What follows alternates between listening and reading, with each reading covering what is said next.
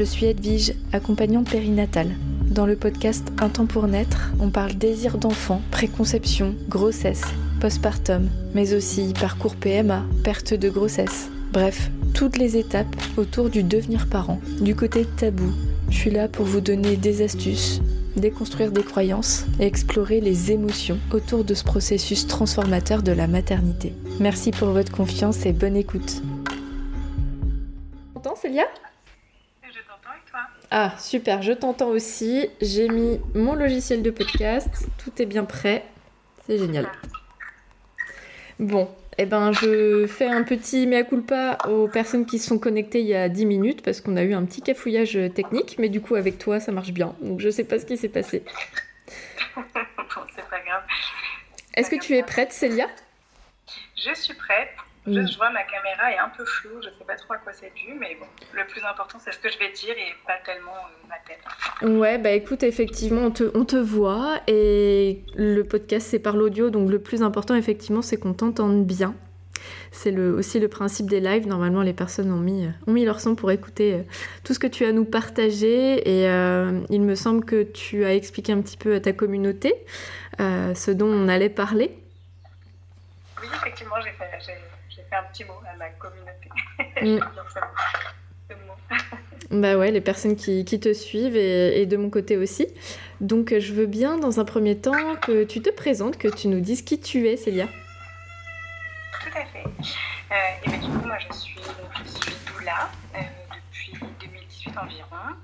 Euh, je suis également éducatrice des jeunes enfants et travailleuse sociale depuis une dizaine d'années. Voilà en gros. Et je suis aussi maman de deux enfants de 7 ans et de 10 mois. Donc, euh, Donc voilà. Ok. Et tu habites où? Euh, J'habite à Pantin, en région parisienne. Ok, c'est bon à savoir aussi pour les personnes bah, qui sont autour de Paris et, et qui pourraient être intéressées pour euh, se faire accompagner. Euh, Est-ce que tu veux bien euh, nous dire un petit peu quelle est pourquoi tu, on s'est contacté et euh, quel est l'objet de tes recherches qui nous intéressent tous ici? Tout à fait. Euh, bah, du coup, on s'est contacté, je t'ai contacté euh, parce que tu as un podcast que j'aime bien et que voilà, j'ai fait un travail ces dernières années sur les traditions ancestrales de la naissance et que eh ben, j'aimerais un peu diffuser le message que euh, ces traditions ancestrales européennes existent euh, parce qu'elles ne sont pas très connues pour le moment euh, et que voilà, peut-être ça pourrait intéresser euh, d'autres personnes que moi que de les découvrir.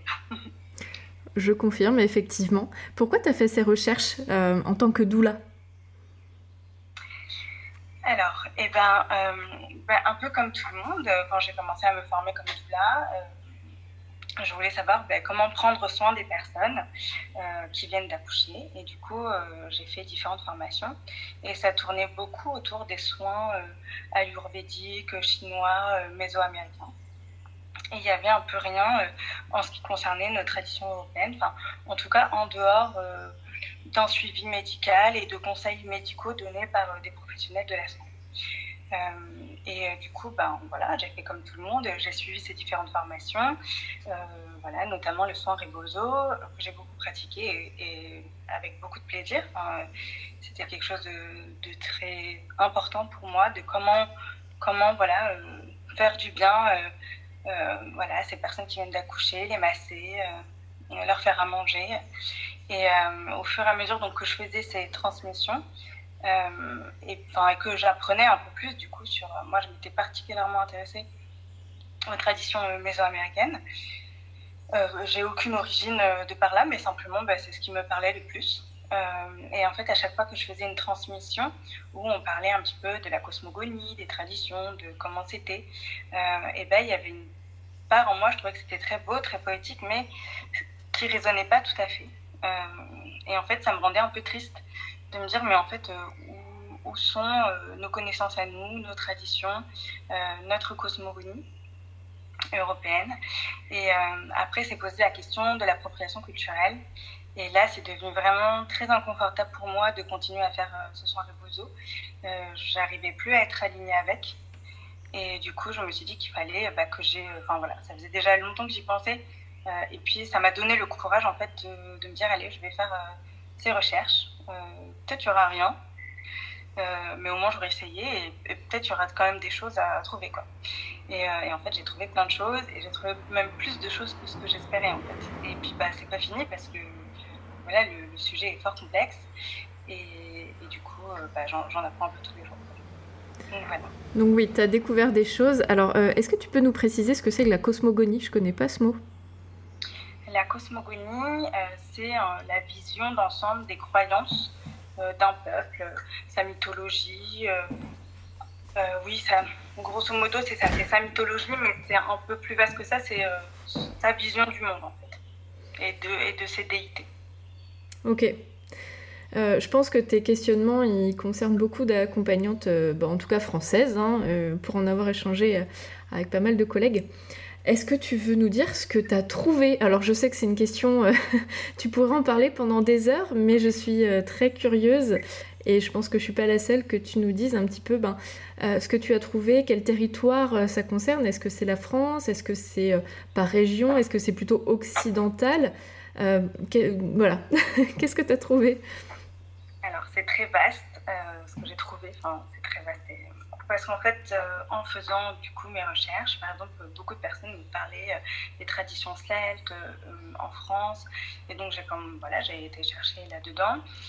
J'ai trouvé des choses, mais pas des choses aussi précises. Enfin, là où j'ai eu le plus d'informations très précises, c'est à partir de l'époque moderne, à partir du XVIe siècle. mais pour comprendre en fait comment est-ce qu'on en était arrivé là, d'où venaient ces traditions. J'ai essayé de comprendre quels étaient les peuplements européens, les différents peuples qui s'étaient succédés euh, sur euh, le territoire français, euh, voilà, avec la géographie qu'on a aujourd'hui, mais qui n'a pas toujours été cette géographie-là. Géographie -là. et je me suis rendu compte qu'en fait, parler uniquement des traditions françaises n'avait pas vraiment de sens, parce que ces traditions, elles se retrouvent partout en Europe de l'Ouest et même parfois en Europe de l'Est, qu'il y a à la fois des traditions très régionales, et en même temps euh, des traditions qui traversent toute l'Europe. Donc, euh, donc voilà, et qu'en fait les peuples se mélangent, que sur ce qui est l'actuel territoire français, euh, il y a différentes origines. effectivement, il y a eu les peuples celtes, il y a eu les peuples germaniques, voilà, il y a le peuple basque, voilà, et que tout ça, ben, que tout ça se mélange et fait notre particularité française, avec lequel on, on partage d'autres traditions en commun avec nos pays et même un peu plus loin. Donc euh, voilà. Euh, et c'était des recherches, pardon, je te coupe, euh, on, parle en même temps. c'était des recherches essentiellement sur la grossesse, l'accouchement, le postpartum? Alors, oui, c'est ça qui m'intéressait le plus, effectivement. C'était, et notamment ces traditions du, postpartum, parce que je cherchais quelque chose qui, qui, pourrait s'apparenter à ce qui est le, ce qu'est le soin riposo. Enfin, je, très concrètement, j'avais besoin de savoir comment est-ce qu'on prenait soin de, des, personnes qui viennent d'enfanter, comment est-ce qu'on fait en fait. Euh, donc c'est ça que, que j'ai été euh, trouver. Euh, je, suis un peu perdue dans mes pensées. En fait, je suis désolée, c'est juste qu'il y a mon bébé qui crie derrière, donc ça me perturbe un ah, petit peu. Il est en train de s'entendre avec son papa et c'est un peu compliqué. donc, donc voilà, donc, en tout cas, j'ai trouvé dans les écrits de, différentes sages-femmes, et notamment de Louise Bourgeois, euh, où elle décrit avec beaucoup de précision comment est-ce qu'elle, elle faisait à son époque, donc qui est le tout début du XVIIIe siècle, euh, pour prendre euh, des soins des accouchés. et donc, elle décrit et ben, ces différents soins que du coup j'ai condensé pour en faire un ensemble cohérent qui puisse du coup répondre aux besoins de notre clientèle moderne, euh, mais qui n'était pas pensé comme euh, un soin où on vient trois heures chez une personne et ensuite on ne la revoit jamais. Euh, c'était ce que faisait donc une matrone ou une sage-femme tous les jours pendant toute la période des relevailles, de la quarantaine qui suivait du coup la naissance. et il y en avait vraiment plusieurs, donc donc c'est écrit en ancien français. Euh, donc euh, avec des expressions qui aujourd'hui ont complètement disparu, des plantes euh, dont j'en ai retrouvé la plupart, mais c'est en langue vernaculaire. Donc c'est pas les noms scientifiques, ça, ça apparaîtra un petit peu plus tard. du coup, il y a des plantes que j'ai pas retrouvées de quelles plantes elles parlaient en fait. j'ai interrogé des herboristes et ils savaient pas non plus. Donc donc voilà, et puis il y a aussi des soins, j'ai pas compris ce qu'elle voulait dire. J'ai pas retrouvé les éléments dont elle parlait, par exemple de baume franc. Enfin, voilà, il y, a des choses d'apothicaire que je n'ai pas retrouvé à quoi ça correspondait. Et puis aussi des choses que j'ai essayé de faire et qui n'ont pas semblé pertinentes. donc, du coup, que je ne les ai pas gardées. Donc, voilà un petit peu, du coup, comment j'ai repris ces anciennes traditions pour créer ce que j'appelle, moi, le soin des matrones. Oui, il y a une traduction accessible de Louise Bourgeois. Euh, elle est donc, si on veut, la version gratuite euh, sur Gallica. Après, c'est une langue qui est assez proche de la nôtre. Hein. C'est pas, je veux dire, c'est pas non, c'est pas du vieux français du Moyen Âge. On est quand même euh, au XVIIe siècle, donc avec une langue qui est assez proche de mm. la nôtre.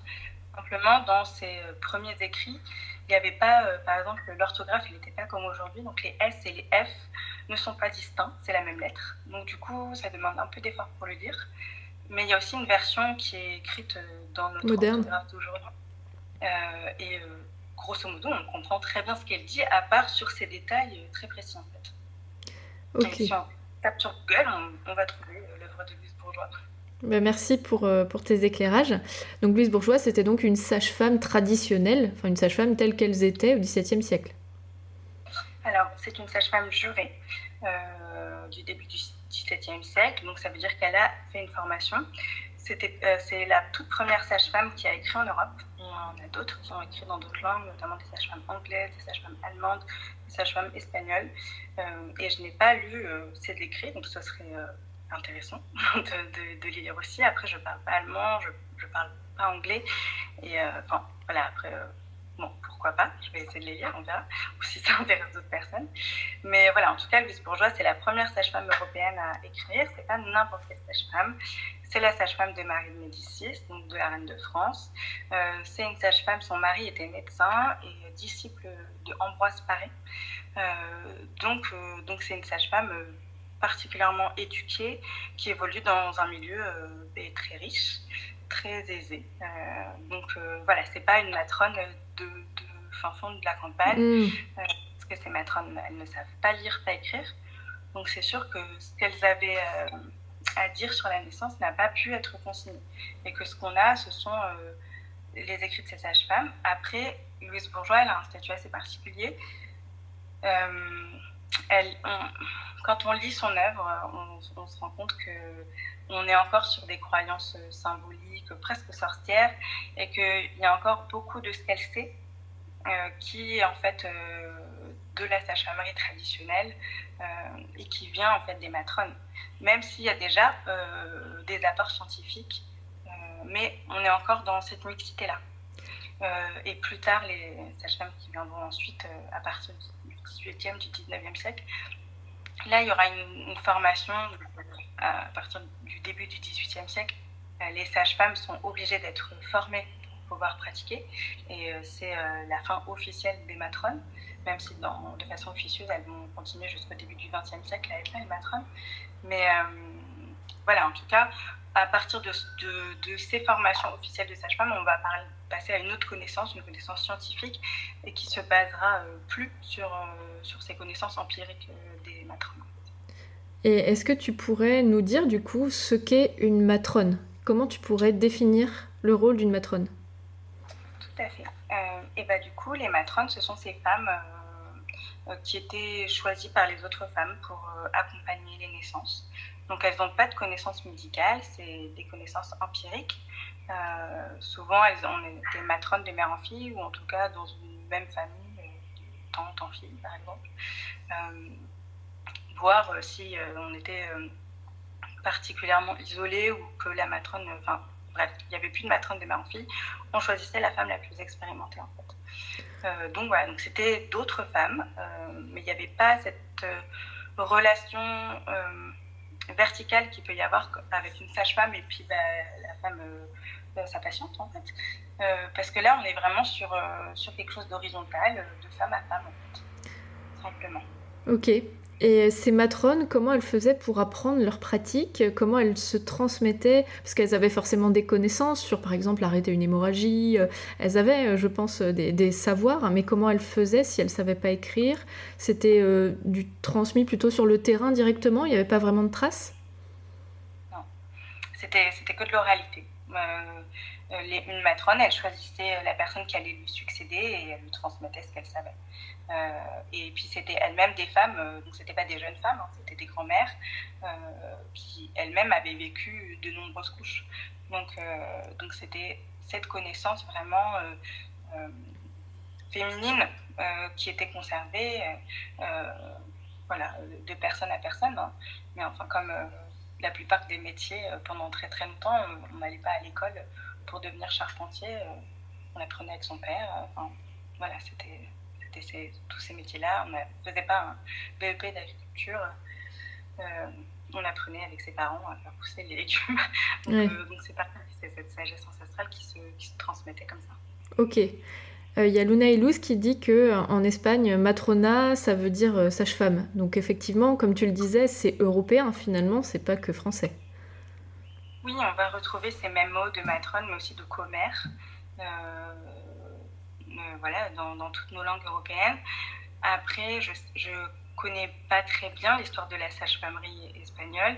En tout cas, en France, il y a vraiment eu une décision par les autorités de mettre fin aux matrones et les sages-femmes une forte volonté de s'en différencier. Euh, elles, elles voulaient montrer que c'était des professionnels, qu'on allait les rémunérer pour ce qu'elles faisaient. Les matrones, elles n'étaient pas rémunérées, c'était un service rendu à la communauté. Euh, et du coup, euh, en français, matrone et sage-femme, même si dans notre imaginaire, bien sûr, on voit le lien, c'est pas forcément un synonyme. Ok, comment tu peux expliquer qu'il y a eu cette scission euh, entre le, savoir empirique populaire euh, transmis euh, de femme à femme, donc quelque chose d'assez féminin finalement, et c'est bifurqué comme ça dans une, sphère plutôt médicale, donc avec l'introduction aussi d'une sphère masculine dans, ces savoirs-là, et qu'on ait voulu arrêter cette transmission entre matrone et femme. Alors, c'était pas une décision du peuple, c'était pas une décision des femmes. Au contraire, les gens, ils ont été plutôt très réticents au départ à l'arrivée des sages-femmes. C'était vraiment une décision euh, des pouvoirs publics. Euh, et ça n'a pas concerné que les sages-femmes, ça a concerné tout le milieu médical, y compris euh, donc, les médecins. Donc l'ordre des médecins, enfin, ce qu'on appelait au départ les chirurgiens barbiers, puis avec Ambroise Paré, enfin, c'est c'est des médecins qui euh, donc ils n'étaient pas considérés comme des médecins, euh, mais en dessous euh, d'un point de vue hiérarchique. Et eux, ils voulaient vraiment comprendre comment le corps fonctionnait. Donc ils sont allés faire des dissections. Ils ont compris bah, la circulation sanguine, la respiration, jusque, 16e, fin Renaissance, avant, on avait une vision très théorique et qui était basée sur les textes antiques en fait. et du coup, ils se sont constitués en confrérie. et puis avec le temps, ils ont pris beaucoup de puissance. Ils se sont rendus compte qu'en fait, les naissances, c'était tout le temps. que, en fait, donc, eux, ils étaient appelés quand le bébé en fait était, était mort et que du coup au départ hein, au tout début et que du coup en fait il, il allait euh, falloir faire sortir le fœtus du corps de la mère, euh, donc dans des situations vraiment euh, absolument catastrophiques et un peu de boucherie. Quoi. et puis au fur et à mesure, ils ont affiné leurs connaissances et ils se sont rendus compte qu'en fait, les accouchements, ça pouvait être aussi un, business assez rentable. Et du coup, ils se sont positionnés là-dessus, en fait. et puis, bah, les pouvoirs publics, ils avaient aussi une réflexion sur comment faire baisser la mortalité maternelle. Parce que même si elle n'était pas aussi importante que ce qu'on nous dit actuellement, genre c'est sûr, si tu accouches sans médecin, tu vas mourir, ce qui est euh, il y avait quand même une mortalité qui était de une femme sur dix. Et c'est quand même pas rien. Euh, et puis des mortalités infantiles euh, très importantes, mais pas que pendant l'accouchement, pendant les premières années de vie.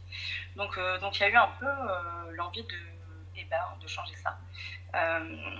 et puis bah, voilà, il y avait besoin d'un savoir médical, mais du coup ça s'est pas fait dans la douceur et dans euh, l'empouvoirment des femmes. Ça s'est fait euh, par l'imposition et, environ euh, toutes les traditions et les, personnes qui représentaient ces traditions, qui étaient les matrones.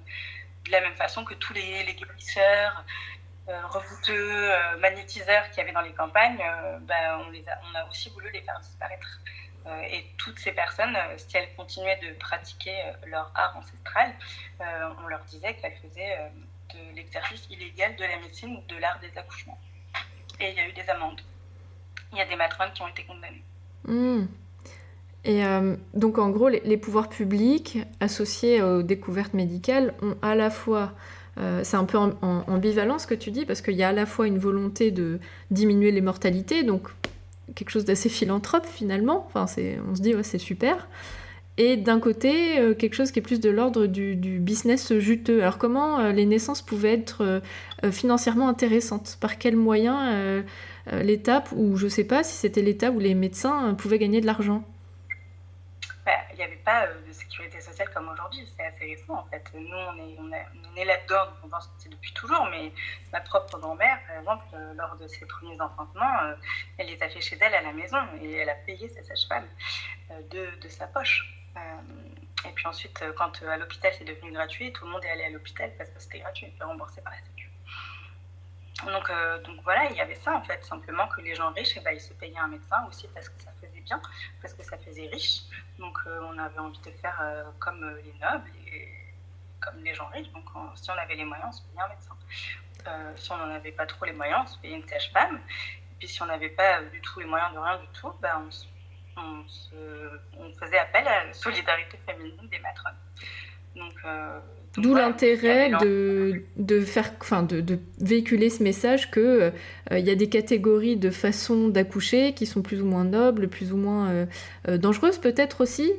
cette idée que accoucher chez soi avec d'autres femmes c'est dangereux, c'est c'est là que c'est né. Enfin. Ah oui. Hmm. Mais, c'est aussi donc c'est aussi né parce que c'était c'était comment dire, une certaine réalité, qu'il y avait quand même une mortalité qui était importante. Il faut savoir que les femmes à l'époque, elles étaient moins bien nourries qu'aujourd'hui, donc beaucoup, elles avaient des déformations du bassin qui étaient liées au rachitisme en fait, parce que les gens, ils étaient un peu en, disette perpétuelle. Euh, mais euh, j'ai oublié le début de ta question. Euh, C'est pas très grave, mais c'était, c'était oui, ben, comment, enfin oui, pourquoi c'était financièrement intéressant euh, et, et, si c'était là qu'on avait introduit cette idée que l'accouchement euh, était dangereux, donc oui, il y avait une part de réalité, mais bon, je pense qu'on va aboutir à où on en est aujourd'hui. Il y a quelque chose qui, enfin, les, les conditions des femmes ont évolué depuis. il y avait aussi l'idée de présenter les matrones comme étant euh, bêtes, ivrognes, dangereuses, infanticides. Mm. Enfin, je veux dire, ils ne sont pas allés avec le dos de la cuillère quand il a fallu dénigrer ce qui avait été la base de la solidarité féminine depuis bah, des siècles et des siècles et des siècles. Et d'ailleurs, quand les sages-femmes sont arrivées, les gens n'en voulaient pas. Euh, elles-mêmes, elles ont été un peu entourloupées dans le sens où c'était pas, euh, comment dire, mais un peu comme aujourd'hui, hein, c'était pas euh, des femmes très riches qui devenaient sages-femmes, c'était plutôt les milieux un peu populaire, euh, mais quand même suffisant pour qu'on ait de l'argent pour payer quand même euh, une instruction. Euh, et puis on leur avait dit, bah, avec ça, vous allez gagner votre vie, quoi, et ça sera un, métier respectable. Enfin, si vous n'êtes pas maîtresse, vous serez sage-femme. et puis bah, quand elles sont parties se former, c'était quand même plusieurs années d'études et qu'elles ont payé cette formation, quand elles sont revenues pour pratiquer, bah, les gens ne les ont pas à payer à bas ouvert. Ils leur ont dit, bah, qu'est-ce que vous faites là nous, nous, on a déjà notre matrone, pourquoi on vous paierait? Donc, euh, donc elles ont vraiment dû aussi faire euh, tout ce travail de sensibilisation entre guillemets auprès des familles pour que pour qu'elles soient acceptées en fait dans les communautés. Et, euh, et puis là encore, il y avait toujours ce truc de se différencier d'être une matrone. D'ailleurs, c'est assez marrant entre guillemets quand on lit les autobiographies des sages-femmes, c'est que par exemple Louise Toussaint, elle a une passion pour le placenta, elle trouve que c'est génial. Euh, que ça a plein de vertus médicinales, mais elle n'arrête pas de préciser que elle, son intérêt, il est scientifique, hein, que c'est pas une matrone et qu'elle n'a pas d'intérêt spirituel avec, avec le placenta. Donc, euh, donc, voilà, donc il y avait quand même vraiment cette volonté de casser très fortement euh, ce, réseau féminin. Et puis bah, d'ailleurs, on le retrouve dans les textes que les femmes elles ont aussi souffert de l'isolement en fait. À partir du moment où il n'y a plus de matrone, il n'y a plus ce soutien communautaire. Et, et il y a des livres avec des situations assez dramatiques où les femmes, elles font bébé sur bébé, euh, elles sont très peu aidées. Euh, enfin, il y a à la fois une violence euh, conjugale, sociale. Enfin, voilà, ça n'a pas été un, comment dire, un changement facile pour, pour, les femmes. Waouh donc en fait, c'est multifactoriel comme évolution, c'est à la fois un rejet de, bah, de la religion finalement, de, des savoirs empirique euh, au profit des savoirs euh, plutôt académiques. Euh, il y a quelque chose autour de l'économie aussi qui vient s'introduire là. autour du féminin. Enfin, c'est vraiment très global. Donc, on en est venu finalement à même aussi une scission entre les personnes qui avaient de l'argent et les personnes qui vivaient dans les campagnes plus pauvres. Oui. Bah, en fait, c'est vraiment à l'image de la progression de notre société. Ça, a été quelque chose de très lent. Ça a commencé donc au XVIe siècle et puis ça s'est vraiment achevé avec la Seconde Guerre mondiale et l'abandon de, ces traditions qui étaient considérées comme vieillottes. Euh, voilà.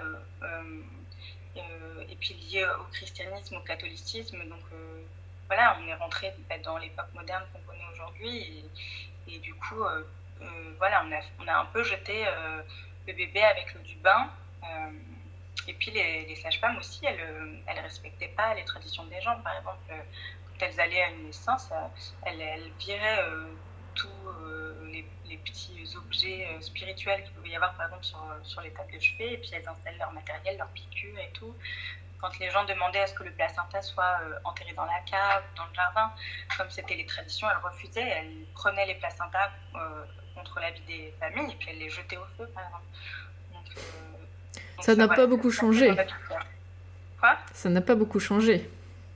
Non, après, de toute façon, c'est c'est la vision médicale en fait. Elle s'est imposée comme ça, et pas qu'avec les sages-femmes, mais avec les médecins aussi. Et puis ce, ce, ce ce statut très sachant, très extérieur, très infantilisant. C'est voilà, c'est leur méthode en fait. Ça n'a effectivement de ce point de vue-là, c'est en train un peu de changer, mais c'est long quoi. C'est long. Ouais. Et c'est ça, ça fait clairement partie, je pense, de ton accompagnement, mais aussi du mien en fait. De quand, quand j'accompagne des couples, j'aime bien demander euh, aux femmes et aussi aux hommes euh, qu'est-ce que vous pensez de l'accouchement? Et ce qui vient très vite, c'est j'ai peur j'ai peur et c'est un truc de médecin, quoi. C'est, ça, c'est des, des, choses qui reviennent très souvent. Alors moi, ma façon de, de l'expliquer, j'essaye de déconstruire aussi et de, et montrer comment on en est arrivé à avoir peur. Et en fait, ce que je leur explique, alors tu vas me dire si toi ça te, fait écho, mais c'est que ça fait trois générations où en fait on accouche euh, dans des gros hôpitaux. Euh, où, et donc comme ça fait trois générations, on est né de femmes qui avaient déjà peur d'accoucher, donc en fait on ne sait plus euh, que notre corps a des capacités parce qu'on a tout délégué à la médecine. Mais toi, tu pourras apporter tes lumières, je pense, un peu plus précisément. Tu veux dire pour la peur de l'accouchement Ouais, aujourd'hui, la situation actuelle et, qu'est-ce qui fait qu'on en est là, quoi Alors, dans ce que j'ai trouvé, ça fait quand même assez longtemps que les femmes, elles ont peur d'accoucher, en fait. Parce que avant qu'il y ait la médecine, euh, ben, comme je le disais, il y avait quand même une femme sur dix qui mourait. Donc ça voulait dire que chaque personne, elle connaissait quelqu'un qui était mort en couche. Donc, euh, donc en tout cas, les premières naissances, elles étaient toujours effrayantes. Euh, et d'ailleurs, c'est aussi pour ça que les gens, ils se tournaient beaucoup vers la spiritualité. C'est vrai qu'à cette époque-là, l'accouchement, c'était pas un acte médical, c'était un acte cérémoniel, c'était un acte spirituel. Et du coup, il fallait vraiment mettre en place un certain nombre de rituels pour euh, que tout se passe bien et pour protéger la mère et le bébé. Donc c'est pas une construction qui est récente, la peur de l'accouchement. Après, c'est vrai que euh, le rôle de la matrone, c'était de, c'était vraiment, je le trouve très similaire au rôle de la doula, c'était de donner confiance aux femmes que ça allait bien se passer. Et ça allait bien se passer aussi parce qu'elle, elle, elle était garante des rituels, de la spiritualité, et elle connaissait euh, tout en fait pour que ça se passe bien. Euh, et euh, elle faisait à la fois, donc, elle mettait en place les rituels qui étaient nécessaires, et, et en même temps, elle soutenait aussi d'un point de vue bah, émotionnel la, la parturiente. Donc, donc voilà, je trouve que. Et d'ailleurs, c'est assez marrant de voir que quand les matrones, elles ont définitivement disparu, donc dans les années 50, 60, parfois 70 dans les différents pays européens. En Espagne, elles ont 1900 un petit peu plus longtemps. De quoi? 1900 50, 60, 70 Oui. Ok. Euh, oui, la médicalisation des naissances, elle a été un petit peu plus tardive, par exemple, en Espagne. Euh, et ben en fait, très peu de temps après, les doulas sont apparues. Donc, euh, finalement, voilà, la médicalisation, elle a évincé les matrones, mais elle a laissé la, cette place-là qui était ce soutien, euh, ce lien à la spiritualité vide. Elle n'a pas, elle n'a pas pris cette place-là en fait. Et, je pense que c'est quelque chose d'assez fondamental, que les personnes enceintes et qui accouchent ont besoin, et c'est pour ça qu'en fait les doulas sont apparus ensuite. Ah ouais, j'avais pas vu les choses sous cet angle-là, mais il y a eu cette volonté effectivement d'évincer le côté plutôt psycho-émotionnel, spirituel, hein, si on fait un gros sac, et que finalement, euh, on ne peut pas le dissocier des besoins d'une personne qui met au monde un enfant. C'est un besoin euh, essentiel, tout comme vivre.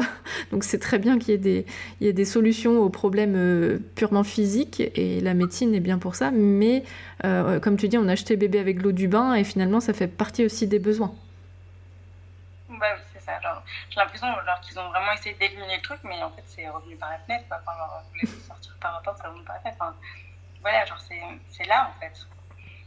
Euh, donc, donc, du coup, c'est ça qui m'a aussi intéressée, euh, de me dire genre, euh, bon, enfin une fois que j'ai découvert tout ça, que j'ai compris comment est-ce qu'on en était arrivé là, puis quelle était la vision de ces personnes, parce que on, est dans un autre monde maintenant. À cette époque-là, les gens ils vivaient en, lien avec l'univers.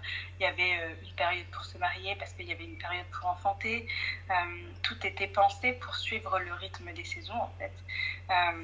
Euh, voilà, et je me suis dit, qu'est-ce que nous, aujourd'hui, on va faire de tout ça? Est-ce que c'est intéressant de, récupérer ces choses ou pas? Peut-être qu'il y a des choses dont on veut pas, peut-être qu'il y a des choses dont on veut. en tout cas, moi, j'essaye de remettre du sens aussi dans mes accompagnements. Et du coup, bah, par exemple, quand je fais un mama blessing, bah, j'essaye de m'inspirer de ces traditions que j'ai, retrouvées. Donc, euh, par exemple, au lieu de faire euh, une couverture de 102, je crois que c'est comme ça que ça s'appelle, pour le mama blessing, j'ai, vu pas mal ça. Euh, bah, moi, je, je, fais un sachet accoucheur, par exemple, qui était vraiment dans nos traditions. Alors, qu'est-ce que c'est? c'est un, donc, c'est un petit, un petit sachet en tissu euh, qui était cousu, donc fermé, assez petit, une, dizaine de centimètres euh, en carré. Et euh, donc, il y a une personne qui a ouvert le sien donc, dans les années 30. Et il était dans la famille depuis le 11e siècle ou le 13e siècle. Et, et en fait, à l'intérieur, il y avait ben, des petits morceaux de, de cierge, de cire de cierge béni. il y avait des médailles. Il y avait des prières à Sainte Marguerite voilà, sur, sur des petits papiers. Voilà, chaque personne et puis chaque génération avait ajouté dans ce petit sachet euh, ces, petits objets euh, précieux, spirituels, magiques, euh, et les avait mis dedans pour apporter protection pendant la grossesse et pendant l'accouchement. Et puis on le transmettait de génération en génération, et puis même on prêtait à son voisin, même quand c'était sa femme qui accouchait, ou même quand c'était la vache qui allait lui, par exemple. Donc, donc, donc voilà, je trouve que c'est un très joli rituel. Coup, je l'ai repris, par exemple, pour, euh, les Mama Blessing, où j'invite chaque personne euh, à ramener un petit objet symbolique. Je dis bien que l'important, c'est pas la valeur en tant que telle de l'objet, euh, mais plus voilà l'émotionnel qui va avec. Et puis, ça fait une jolie cérémonie où chacun dit pourquoi est-ce qu'il met ce petit objet, et puis, la maman, ensuite, elle, le garde. Donc, c'est un rituel matériel pour apporter protection et force à la femme qui accouche. Exactement. Mais voilà, il y a plein d'autres possibilités. On peut faire, des, médailles en cire, on peut faire des ceintures. Il y avait tout un tas de croyances autour des ceintures de Sainte Marguerite ou, euh, de la Vierge, qui en fait euh, sont des réminiscences de cultes très anciens à, Artémis, à Élyti, qui étaient euh, les déités de la naissance dans le monde grec et romain, et, et, qui se sont perpétuées en fait. Euh, sous une forme christianisée autour de la figure du coup de Sainte Marguerite, qui, euh, qui donc cette sainte euh, qui aujourd'hui a complètement disparu a été la grande sainte, on l'appelait la Sainte Matrice, la, la coucheuse, donc, donc toute l'Europe faisait des rituels à Sainte Marguerite pour se protéger lors des naissances. Hmm. c'est complètement en lien avec la, la religion. Oui, c'est en lien avec la religion chrétienne, mais ça a des racines beaucoup plus anciennes parce qu'en fait, quand le christianisme est apparu, les gens ils voulaient pas lâcher leurs rituels sacrés euh, plus anciens, et du coup, et euh, eh ben, le catholicisme a dû s'adapter euh, et faire rentrer ces rituels plutôt que de les combattre. C'était trop compliqué, les gens ne voulaient pas. Du coup, ils les ont incorporés dans le christianisme. Et du coup, c'est un peu le paradoxe du christianisme, c'est qu'il a remplacé et fait disparaître les cultes plus anciens tout en les conservant d'une certaine façon. Mais ils sont entremêlés en fait. Et du coup, on les retrouve encore aujourd'hui. Et, puis, bah, toutes les fêtes, voilà, Noël, Pâques, la chandeleur, euh, voilà, tout ça, ça a des racines païennes. Et en fait, euh, on retrouve toujours ce cycle de la nature et, tout ça. Donc, euh, moi, je sais que personnellement, ça m'a aussi réconcilié un peu avec cette histoire pas évidente et assez violente du, christianisme, il y a quand même des choses, intéressantes. Oui, c'est pas une vision binaire, c'est de comprendre que c'est en lien avec. c'est complètement interconnecté avec plusieurs notions, plusieurs données et qu'il y a du bon, il y a du moins bon. Euh, aujourd'hui, en 2023, comment euh, tu pourrais décrire la façon dont les femmes, globalement, elles euh, accueillent leurs bébés, comment elles sont traitées et en quoi il y a du bien et du moins bien, selon ta vision à toi en tout cas Très très vaste question. Donc aujourd'hui, comment est-ce que les femmes sont traitées et comment est-ce qu'il y a du bien et du moins bien, c'est ça? Oui, voilà. Quelle est la situation en 2023 et en, quoi Qu'est-ce qui, pourrait, qu'est-ce qui pour toi pose problème? Euh, Le fait d'avoir évincé ce côté spirituel, émotionnel, euh, où on en est quoi? Hmm. ben, Moi, ce que j'observe, et puis même ce que j'ai vécu moi en tant que, maman, euh, ben, c'est qu'en fait, le monde médical, il répond d'une façon très technique en fait. Donc oui, on va pas mourir. Ça, et c'est, génial, hein, c'est très très bien. Euh, mais c'est pas suffisant. c'est en fait c'est un petit peu comme si on était sur le niveau euh, ben, zéro quoi. Genre euh, voilà, pour accueillir un bébé, se dire que je vais pas mourir, que mon bébé va pas va pas mourir, c'est absolument nécessaire, mais en fait c'est pas suffisant. on a besoin de tout le reste en fait. Donc on a besoin ben, de d'être socialisé dans notre rôle de parents, on a besoin d'être accompagné dans nos croyances, on a besoin qu'on réponde à nos questions, euh, même les plus bêtes, en tout cas ce qui va nous sembler les plus bêtes parce que souvent c'est pas le cas.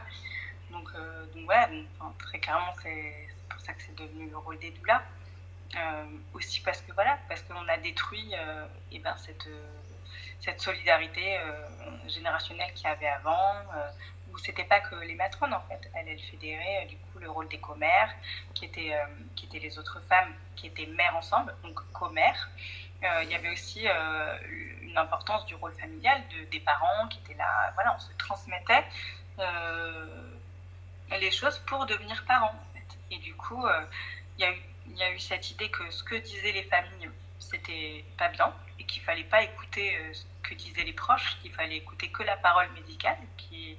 Et d'ailleurs, euh, c'est encore utilisé aujourd'hui. Je ne sais pas si vous avez vu ces pubs pour euh, l'application May, euh, où c'est un truc d'une application de professionnels, de médecins, de soignants, de sages-femmes, tout ça, paramédicaux.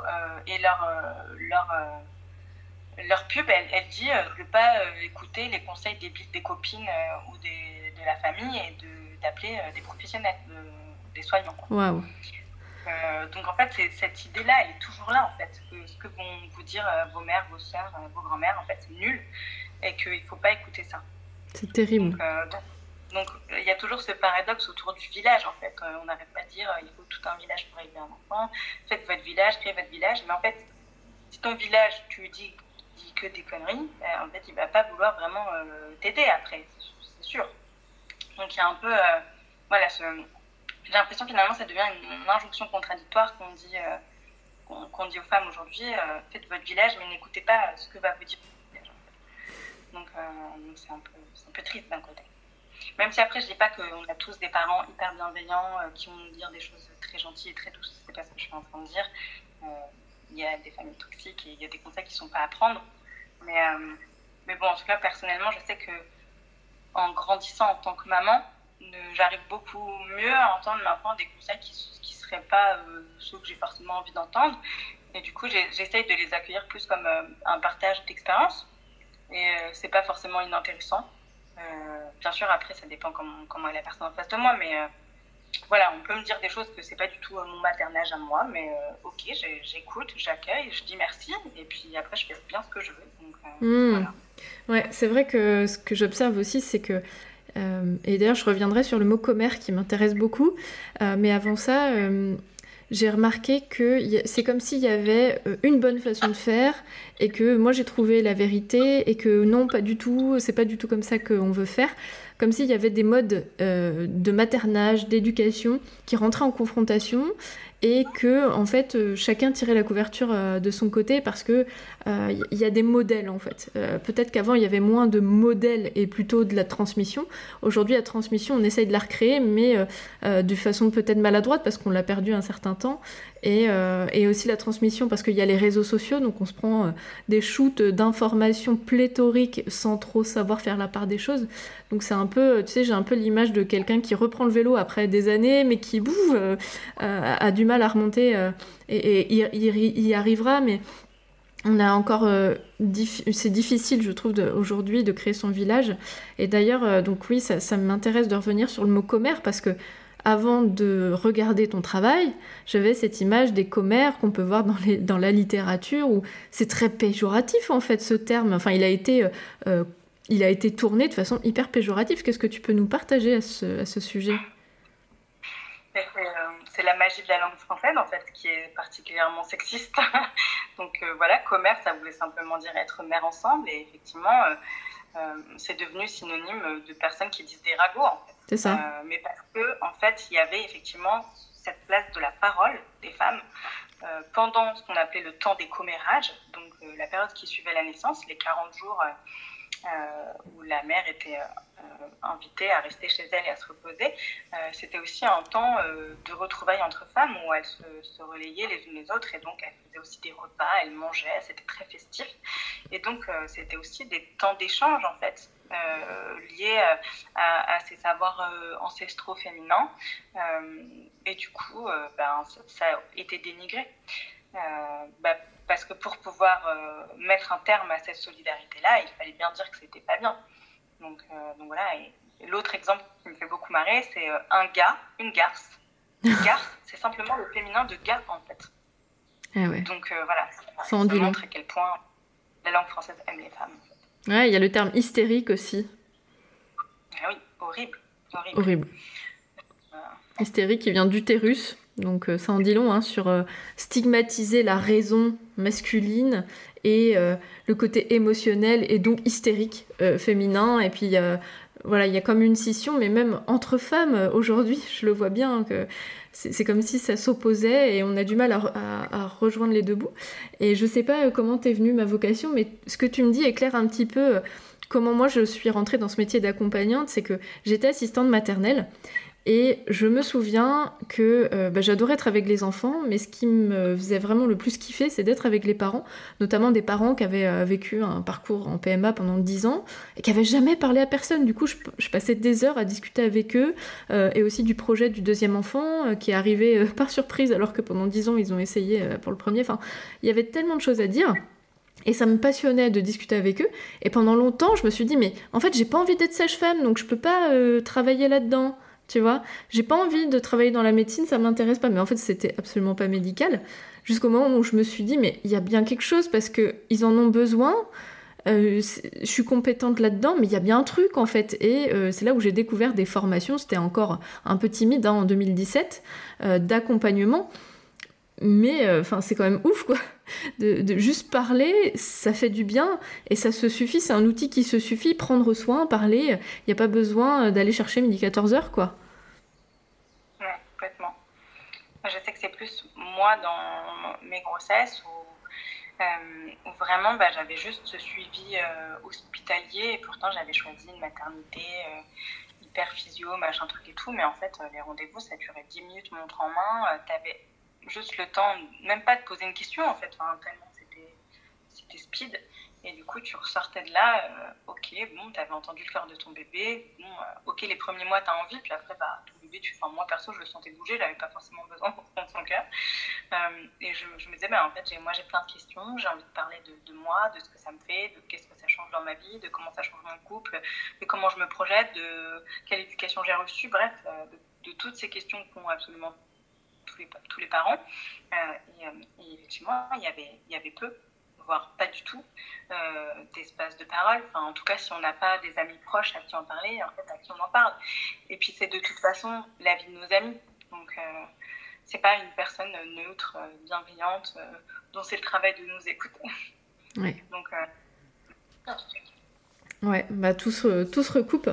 Et je reprends ce que tu disais au début que aujourd'hui on aurait tendance à aller chercher en médecine chinoise, en ayurveda, euh, euh, le rebozo qui est plutôt du côté d'Amérique latine. Euh, à ton avis, pourquoi, pourquoi, pourquoi on, a envie de s'inspirer plutôt de, d'ailleurs? Est-ce que c'est parce que c'est plus connu, c'est mieux vulgarisé, plus accessible? Comment tu expliques ça? Je pense de différentes façons. Déjà, nos traditions à nous, elles ont été voilà, fortement euh, euh, réprimées et puis euh, tournées en ridicule. Donc, donc en fait, voilà, ça paraît ringard, euh, bêta d'aller s'intéresser à nos traditions à nous. Ensuite, parce que je pense qu'il y a vraiment tellement cette idée qu'elles ont disparu qu'en fait, bah, je crois que simplement les gens n'ont pas été voir. Quoi, parce que, je veux dire, je ne suis pas historienne ok, j'ai une certaine, enfin, j'ai fait des études universitaires malgré tout, j'ai un, master en sciences de l'éducation, donc a priori je sais quand même faire des recherches, mais euh, j'ai pas de don particulier, euh, j'ai pas grandi dans une famille d'historiens, euh, j'ai juste ouvert des livres et je les ai lus. Donc c'était ça. Puis après je, suis allée euh, les expérimenter. Voilà, je n'ai pas été initiée par un sorcier guérisseur ou une sorcière guérisseuse quelque part, je sais pas où dans la campagne, qui m'aurait transmis sa magie. Et je pense qu'il y a des gens, en fait j'ai rencontré une personne qui m'a dit euh, être descendante d'une famille de matrones. Mais c'est la seule personne que j'ai rencontrée. Il y a peut-être quelques très rares personnes qui, vivent ça euh, en France, et ça existe, et c'est génial. Mais voilà, ces gens-là, ils n'ont pas forcément envie de, bah, de, poursuivre, ni même en fait d'en discuter avec d'autres. Euh, donc, donc à un moment donné, il faut bien aller chercher par par soi-même. Euh, et ensuite, ben, je pense que ces autres traditions, ben, elles sont là, en fait, elles existent. Euh, je pense qu'aussi il y a un business, en fait, euh, ben, voilà, c'est intéressant de nous les vendre aussi.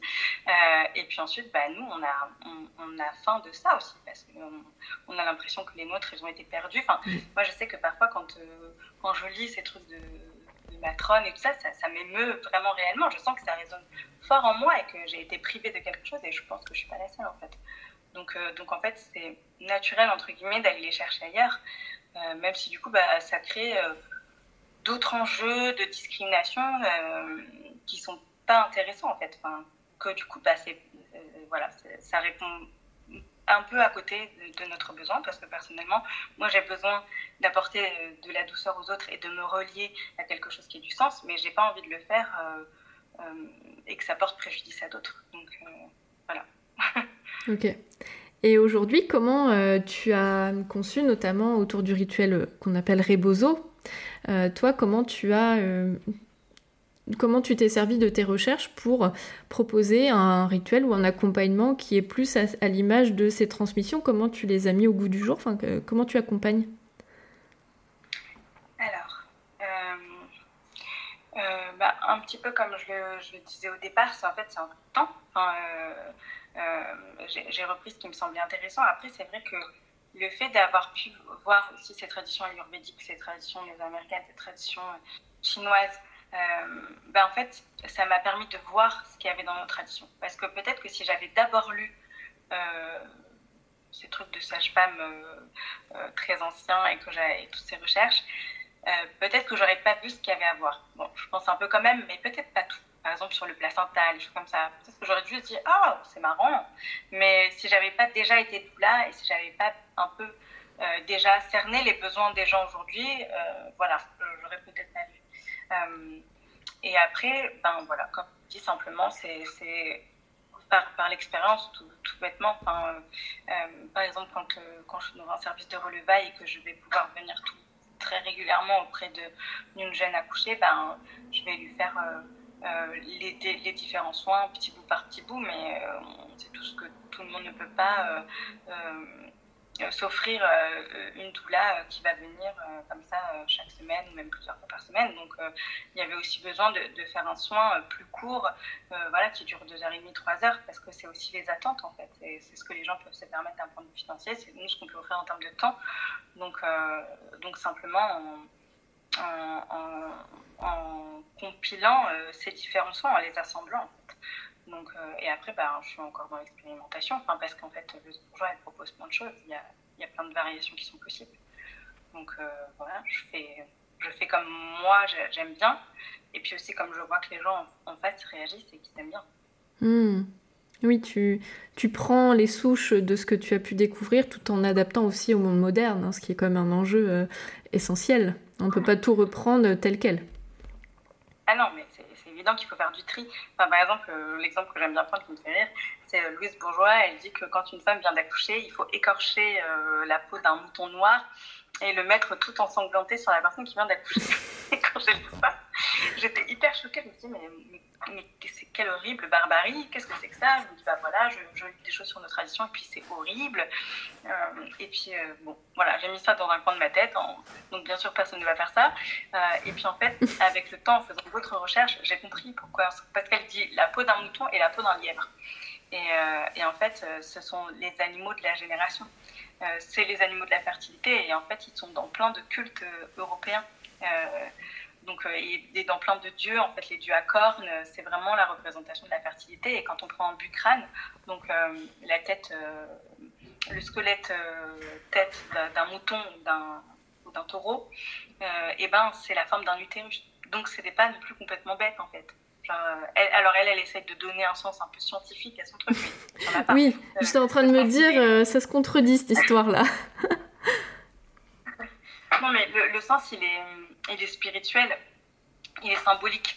Euh, et en fait, quand on le comprend, et eh ben, en fait, il est plutôt beau parce que ce qu'on veut donner à une personne qui vient d'accoucher, c'est lui, lui, redonner la puissance dans son utérus. Donc, bien sûr, on va faire appel à la symbolique de, bah, de la fertilité, de la génération. Bon, ça, tu fais pas. Tu vas pas euh, tuer euh, des moutons noirs. non, ça fait pas partie des choses. Mais du coup, du coup bah, j'ai acheté par exemple une peau de mouton noir et, et éventuellement je fais le soin dessus. ok. Oui. nous, en Bretagne, on pourrait le faire. On a des moutons, on a des moutons noirs. Alors, je, vais réfléchir à ça. non, non, je le ferai pas. Non, je... ça va pas être possible. Mais euh, même au niveau des plantes, je pense que tu as dû découvrir des choses. C'est vrai que, par exemple, dans le rebozo, on parle de plantes comme le gingembre. Euh, euh, bon, le romarin, c'est bien de chez nous, mais il y a peut-être moyen de, de relocaliser peut-être même les outils, tu vois, les, pierres, on va les chercher loin, mais est-ce que ça, c'est un truc qui m'a toujours questionné. Pourquoi je ne prendrais pas du granit ou euh, il y a peut-être des pierres chez nous là qui, qui étaient aussi utilisées dans. Pour, Ah oui Non? Plein. Ouais. Ah, il y a plein de, il y a plein de petits objets qui étaient utilisés. On parle de la pierre d'aigle, par exemple, de la jade. Euh, enfin, ça, la gémothérapie, euh, c'est aussi tout à fait européen. Enfin, c'est complètement universel. Donc voilà, et bien sûr sur les plantes aussi. Et ce qui m'a étonné, c'est que les plantes qui étaient utilisées, c'est pas les plantes dont on parle aujourd'hui. Euh, voilà, il n'y avait pas, euh, il y avait pas de millefeuille. Euh, enfin, c'est pas qu'il n'y en avait pas à l'époque, mais en tout cas, c'est pas celle que j'ai trouvée dans les écrits. C'est pas la millefeuille, feuille de framboisier. Non, c'est, pas celle-là. voilà, c'en, est d'autres. Et, et en faisant mes recherches, je me suis rendu compte qu'effectivement, c'était des plantes qui avaient des propriétés utérotoniques, mais qu'elles n'étaient pas forcément utilisées comme ça aujourd'hui. Par exemple, l'herbacha, la catère, c'est une des plantes qui est citée, et c'est effectivement une plante hétérotonique. Après, elle est utilisée avec euh, parcimonie en, postpartum euh, parce que, enfin, quand il y a un allaitement et tout, mais, euh, à petite dose et elle peut être utilisée. Mais voilà, il y en a plein d'autres et des plantes qu'on connaît, la camomille, la mauve, la rose, enfin, voilà, elle, elle parle de plein de plantes différentes. Il y a au moins une vingtaine de plantes et elles sont utilisées pour, différentes choses. Et voilà, à la fois pour donc pour calmer les douleurs, mais aussi pour détendre, pour aider à la montée de lait, euh, pour euh, calmer le bébé. Euh. Donc voilà, la plante qui revenait beaucoup, c'était la camomille, qui était un peu la panace, la camomille matricaire, qui, comme son nom l'indique, veut bien dire matrice. Tiens donc, ouais, je jamais fait le parallèle. Bon, il y a des plantes qu'on a gardées quand même. Oui. On a un commentaire. Quand mes enfants sont nés, mes beaux-parents étaient au Maroc et pour l'occasion, ils ont sacrifié un mouton, pauvre mouton. Mais du coup, maintenant que j'entends ça, peut-être que c'est lié. Peut-être, mais effectivement, il faudrait aller regarder. Après, c'est vrai qu'il y a beaucoup de liens avec les autres traditions, notamment toutes les traditions d'Afrique du Nord, mais aussi parce qu'on est dans tout le bassin méditerranéen et il y a des connexions qui sont très anciennes entre les différentes médecines, euh, qui ont euh, toutes comme source, du coup, ces, anciens euh, auteurs antiques. et puis ensuite, bah, parce qu'il y a eu des rapprochements, des échanges. Donc, voilà, par exemple, j'étais étonnée de découvrir que les ventouses et même les moxas étaient déjà utilisés au XVIe siècle, par exemple. Eh oui, eh oui, bah, tout à fait. Ça, oui, euh, c'est revenu. Et euh, dernière question, Célia. est-ce que tu as synthétisé ces, tes recherches? Est-ce que tu as découvert? Est-ce qu'on a, on a la possibilité de découvrir ton travail? Oui, tout à fait. Du coup, bah, avec tout ça, j'ai créé une transmission qui dure trois jours. Donc avec une première journée, on aborde toutes ces connaissances théoriques, mmh. parce qu'il y a beaucoup là dont j'ai pas parlé, mais sur voilà, le, cycle avec la, euh, le cycle avec la nature, comment les hommes étaient connectés, quelles étaient leurs croyances, quelle, était la, la, place des femmes, la place des menstruations. Ça c'était très intéressant. J'ai appris des choses. voilà, vraiment, j'imaginais pas que c'était comme ça en fait. Donc, euh, les, différentes divinités, euh, il n'y a pas que Sainte Marguerite, et puis au travers, par exemple, de l'exemple de Sainte Marguerite, qui est vraiment un peu mes caractéristiques, en fait, on remonte jusque dans les racines des croyances indo-européennes. On remonte jusqu'au au, néolithique, euh, à la fin du néolithique, en fait, avec, euh, avec tout ça. Euh, donc ça, c'est la première journée. la deuxième journée, du coup, je fais un atelier cuisine, parce que la cuisine, c'est vraiment une partie importante dans ma pratique, et que du coup, je suis allée m'intéresser à concrètement qu'est-ce qu'on mange voilà, par exemple, le, lait de poule est la boisson traditionnelle du postpartum. On n'est pas obligé de faire du lait d'or.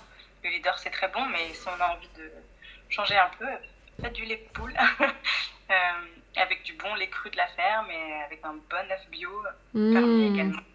Ah, euh, j'adore.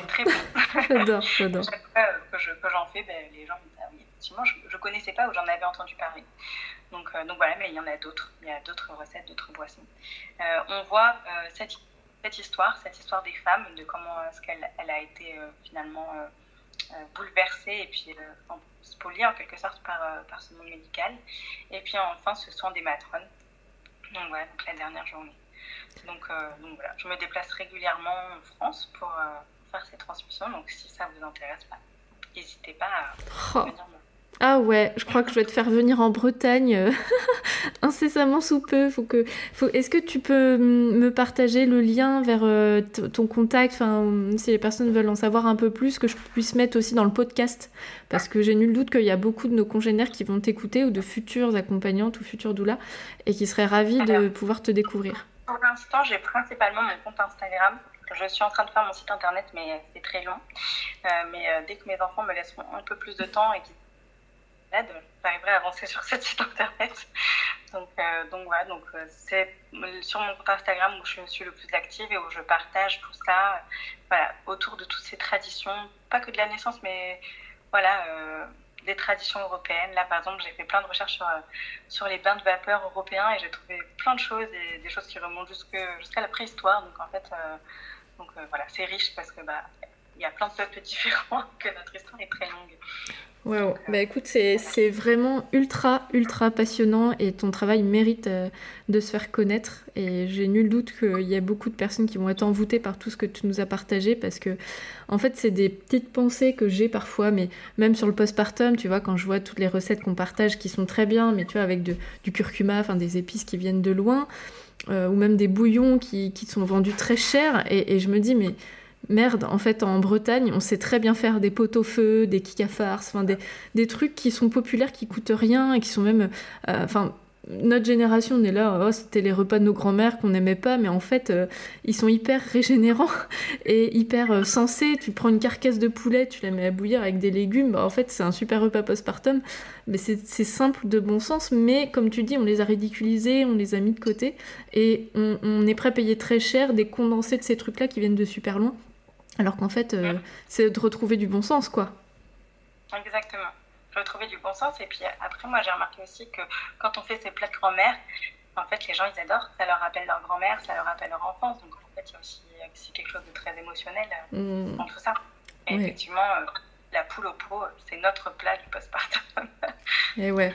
Et ouais. C'est super, c'est super intéressant et même c'est un intérêt un intérêt qui nous dépasse, hein, je pense, de faire ces choses-là. On parle pas que de cuisine, hein, on parle de, se reconnecter à nos racines. Et, euh, et, tu vois, il y, a pas longtemps, moi j'habite près de la forêt de Brocéliande, je suis en Bretagne, et euh, toutes les traditions, euh, oui, autour de, des druides, des, sorcières, en fait, c'est pas si diabolisé que ça en Bretagne. Je pense qu'on est un petit peu épargné peut-être par rapport à d'autres territoires, mais en fait, je ça m'est déjà arrivé d'aller me promener et puis d'essayer de, poser des questions. C'est pas évident hein, de trouver les infos parce que c'est pas des personnes qui communiquent euh, beaucoup, beaucoup. Il faut vraiment trouver et tomber dessus.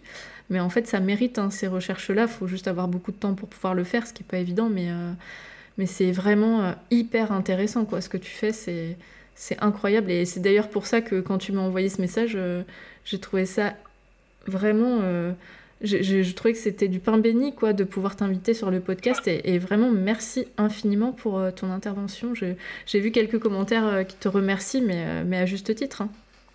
Oui, bah, bah, merci à toi de m'avoir invité, merci à, tous de, m'avoir écouté et puis bah, surtout avec grand plaisir parce que moi ça me passionne et je pense que mes amis commencent à être un petit peu saoulés de mes histoires de tradition ancestrale de la naissance. Donc il faut que je trouve d'autres interlocuteurs. d'autres cibles.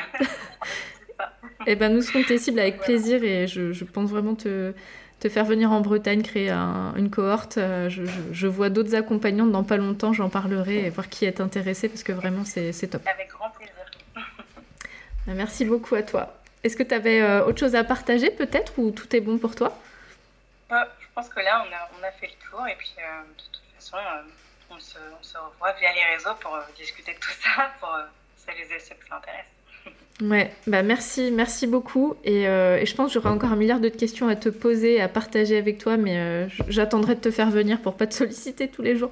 Mais, euh, mais vraiment, merci beaucoup. J'ai trop hâte de diffuser le podcast. Je vais pas le faire ce soir, j'attendrai mardi. Mais, Et dès que tu as le lien vers ton site, tu me l'envoies, puis je le partagerai sur l'épisode, ok? Super, ça marche. Merci beaucoup. Bonne, soirée. Ciao, ciao. à bientôt. J'espère de tout cœur que vous aimez mon podcast et qu'il vous est utile. Si c'est le cas, je vous invite à aller déposer une note 5 étoiles et un avis sur votre appli de podcast. Et si vous souhaitez que je vous accompagne, vous pouvez prendre directement votre rendez-vous sur resalib.fr, mon agenda en ligne. Je vous ai mis le lien dans la description du podcast. Merci infiniment pour votre confiance et à la semaine prochaine.